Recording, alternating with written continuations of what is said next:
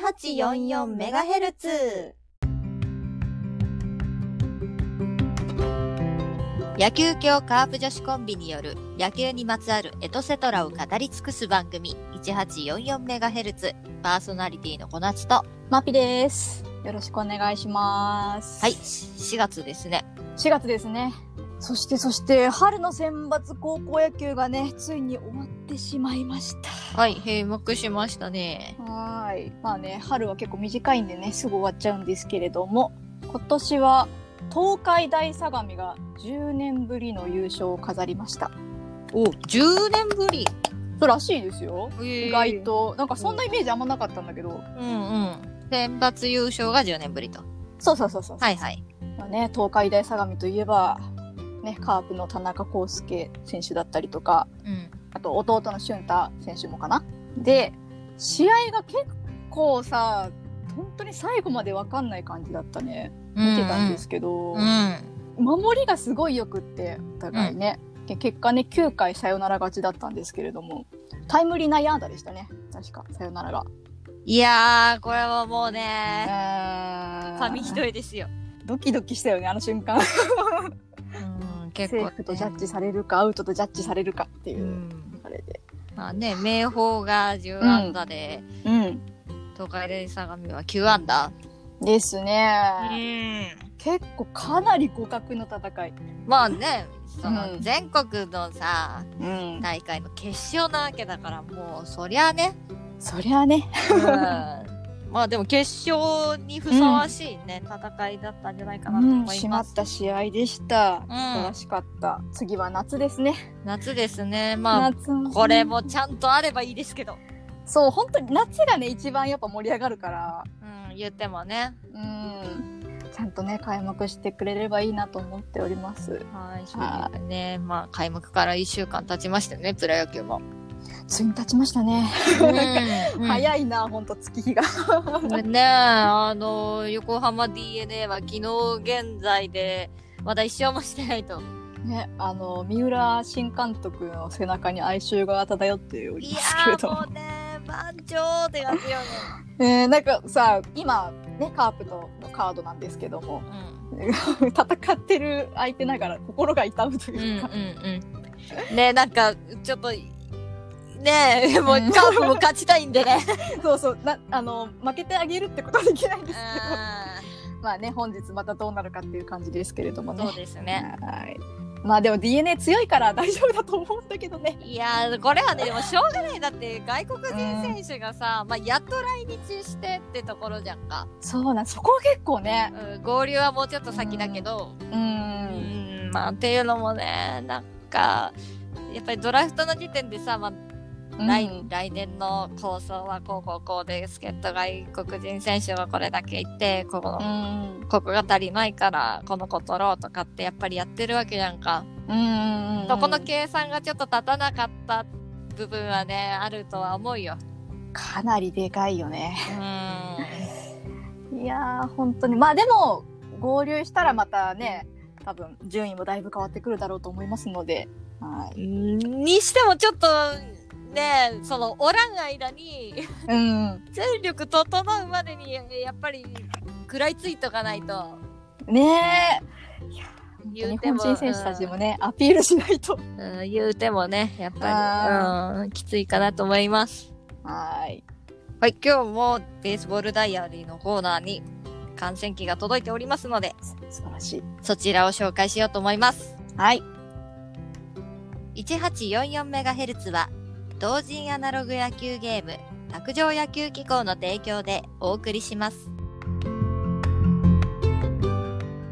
監督はあなたです。選手起用や作戦もあなた次第。実際の野球で起こりうる様々なシチュエーションを体感せよ。サイコロ2つで本格采配。同人アナログ野球ゲーム、卓上野球機構。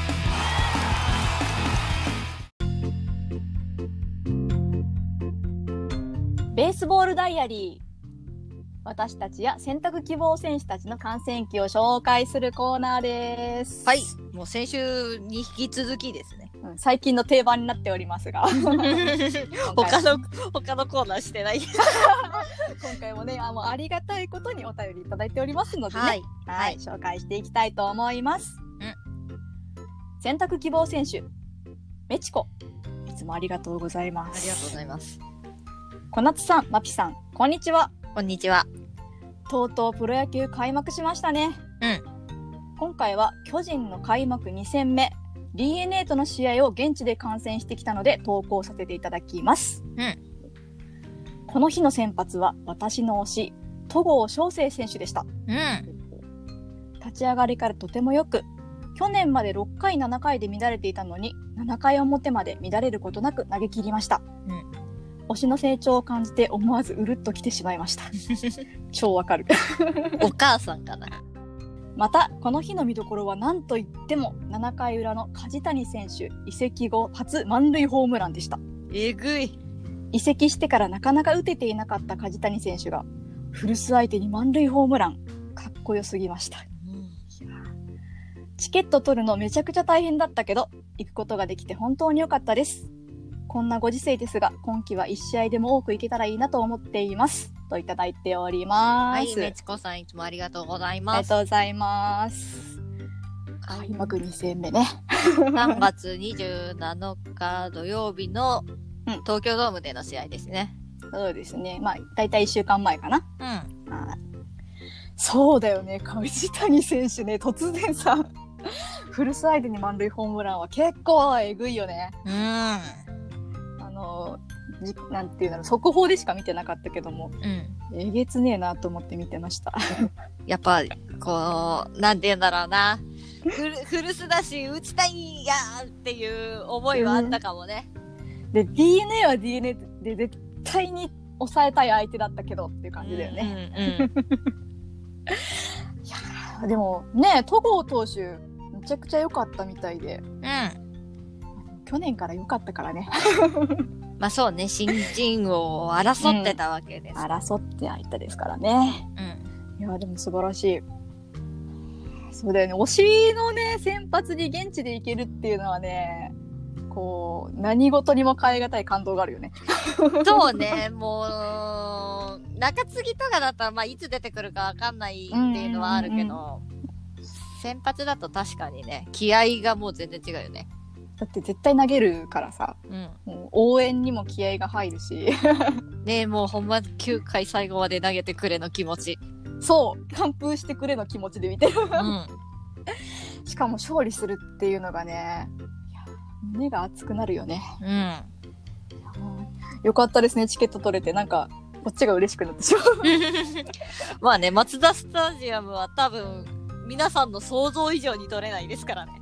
そうなんです本当に取れないんですよ まあねあの今年も何試合かは行く予定なのでまたベースボールダイアリーもね私たちも更新していきたいですけれどもうん。うん私はちょっとカープは、あの、うチケット取れてないんですけど、あそうなんですねはい、あの、実は、うん昨日ですね、広島六大学野球が無事に開幕しました。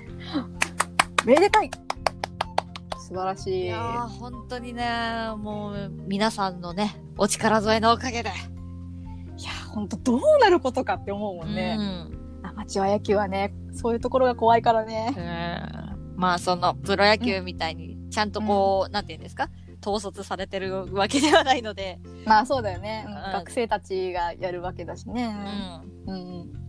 まあ一応開幕しましてですね、はい。まあ、私が推している修道大学野球部の試合だけなんですけれどもちょっと見てきました、お、結果は3対1で広島経済大学に負けてしまいましたああ。でもねすごいいい試合だったのそうなの。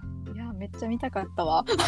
広島六大学野球の中でも、うんまあ広島経済大学ってあのーソフトバンクの柳田選手とか有名な選手輩出してるとこなんですけどうん。なんでまあ1位2位を争う強豪校ですよ、強いよね。毎年思うけど。ううんん、でもう部員もさめちゃくちゃ抱えてるからさ、うんうんうん。まあ、タレント揃いなところなわけですよはいはいはい。その経済大学相手に うん。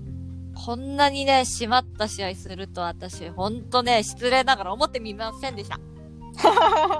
うんすごい点取られると思った。うあ正直ね。うん。あ。やあっぱもう、いつ爆発してもおかしくないから、そうだよねうん。結構学生たちの体格の差もあるもんね。うん。ほんとね、みんなバチバチなの。うん。すごいよね。経済大学の選手たちは。本当にやってるなっていう感うじん。なんだけど、まあ、先発のね、伊藤くんっていう子が、うんえー結構頑張りまして、9回投げ切りましてね。すごいじゃん。うええだって2点差だもんね。たった。ん。そうね。すごいよ。打線がね、ちょっと振るわなかったかなという感じはありますけれども、ああ、なるほどね。うん、なんか別に悲観する感じではないかなという感じですね。まあ、今日1試合だけ、本当オープン戦とかも、うん。えっ、と、修道大学は観客入れなかったので、ああ、そうかそうか。うん全然チェックはできてなかったんですけど、まあ、うん今日見る限りでは、みんないい状態で入れてるんじゃないかなと。うん、うん素晴らしい。長打がね、出た子もいましたんで。で、嬉しかったのが、あのーこの春に卒業した OB の子たちが、うん結構見に来ててね。そうなんだ。うんへえいいね。で、まあ、彼らも、社会人3日目、4日目とか、そうだね、もう新卒だもんね。 うんうん新生活始まってる中でね、時間作って来てくれててね、なんかプチ同窓会みたいになってましたけど。ああ、いいね、なんか、 うんホクホクする。 うん、やっぱ気になって見に来てくれてるんだなと思ったらね、なんかちょっと、私は、まあ全然ね、修道大学野球部とは関係ないですけれども、なんかちょっと嬉しかったですね。もうほぼ関係者に近いものはある よ、でも。私は他人です。私は他人です。確かに。うん、 不敬じゃないから。い家ではないです。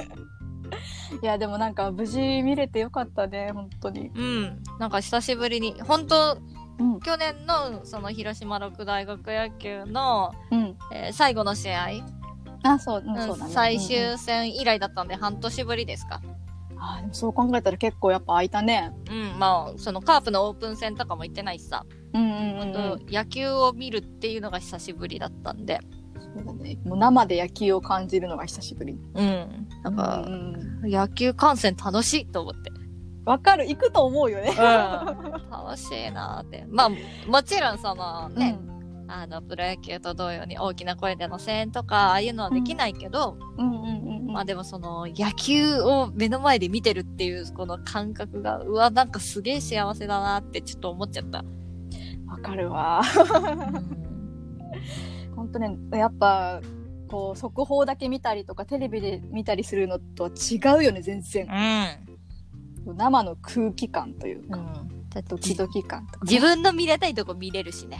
確かにね、 う今この選手ちょっと見ときたいなっていうところとかね、ん。だから、見られるかね、らポジション取りみたいなのとかうさ。んうん、すっごいさ本当になんかコアなとこ見ちゃうよねなんか絶もう対テレビだったら映らないだろうみたいなキャッチャーの所作とかさ、 そうそうそうわかるわなんかブルペンとかもね、見れたりするんで。うんうんうんうんああいうのはね、やっぱり生で見る醍醐味かなと思います。ね、大学野球もプロ野球もね、まあ、もうね今年最後までちゃんと観客入れてね応援してみれたらいいですね、うん本当に、うん。皆さんもまた観戦記をねお送りいただけましたらこれで紹介させていただきますのでね、うんよろしくお願いいたします。はい、ということでベースボールダイアリーのコーナーでした。野球協カープ女子コンビによる野球系ポッドキャスト番組 1844MHz プロアマ問わず、観戦記、成績、セイバーメトリクス、球場グルメ、写真の撮り方、メイク術などなど、野球にまつわるエトセトラを語り尽くします。毎週日曜日お昼の12時に各種ポッドキャストにて配信中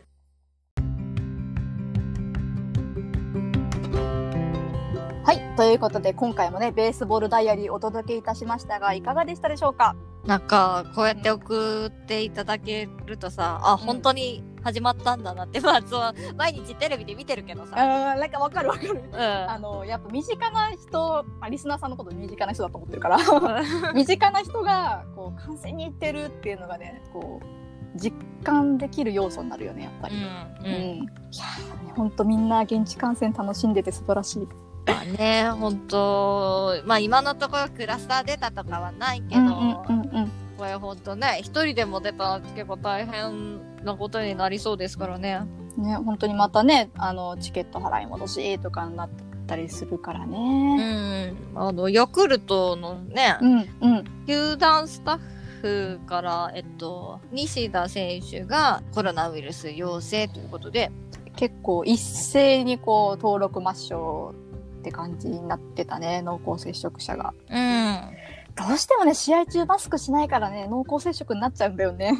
うん、で、キャッチャーなんか本当にさ、あのいろんなね、コミュニケーション取るでしょうか うら。んうんうんうん。うなんんかもうやっぱそういうのがあると怖いなって改めて思ったね。うん。こうね、あの選手たちはねこうスクリーニングでね月に1回ぐらいかなやってるらしいんで、いつ出てもおかしくないからね陽う性。ん。うん。特に関東の方なんかはね、また何百人単位で増えてますから。だからあの阪神タイガースはあの甲子園球場の試合かな、うんこう4月から5月にかけてはもう予約席だけにするっていう告知とかもねしてましたねほうほうほだからあの観客数が今よりどっと減らしてっていう感じなのかな、う。ああ、なるほどですね。うんまん延防止策ってやってるみたいですけどもあーはいはいはいはいうん出てましたね。まあ、ねそうねそうそうそうそう、うん だからねやっぱそういう対策もねだんだんまたされてくるかもしれないからそうねう。んやっぱりこの緊急事態宣言解除後、やっぱりさ、あの、時期的にもさ、お花見シーズンじゃない、行楽シーズンだしさ、ね、うんうんううんん、やっぱりこう、出ちゃうよね。どうしてもねまたねうん広島も増えてますしうん、ほんとね。だから本当今持ってるチケットがいつ払い戻しになるかとかさ、うん、確実に行ける保証がないなって思いながら うん、うん、うチケットをね眺めてますけれど、ん。まあでもほんとね、うんもう、まあ自分が行きたいけっていうわけじゃないけど、うんやはりここはね、皆さん協力して、まあ、選手のね、みんなも最後までね、きちんとこう、143試合うん終わりたいでしょうから。ね、やっぱ観客が入ってる方がこう見栄えもいいし多分選手たちもね意識が変わってくるだろうから、やっぱり無観客はまた嫌だなとそうね。うん。思いますね寂しかったもんね、すごく。そうね。やっぱお客さん入ってるっていいなってテレビ見てても思うしね。ね本当改めて思う。 うん。ね、やっぱ無観客にまたねならないようにするためにもね毎回言ってるけどさこれ そうね。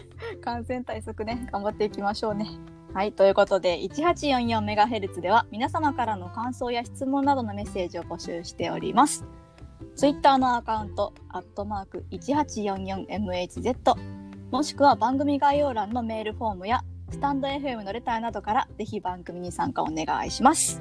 ハッシュタグ 1844MHz で感想などもつぶやいていただけると嬉しいです。その他の SNS などのリンク集も概要欄にございますので、ぜひチェックしてください。ということでまた来週もお楽しみに。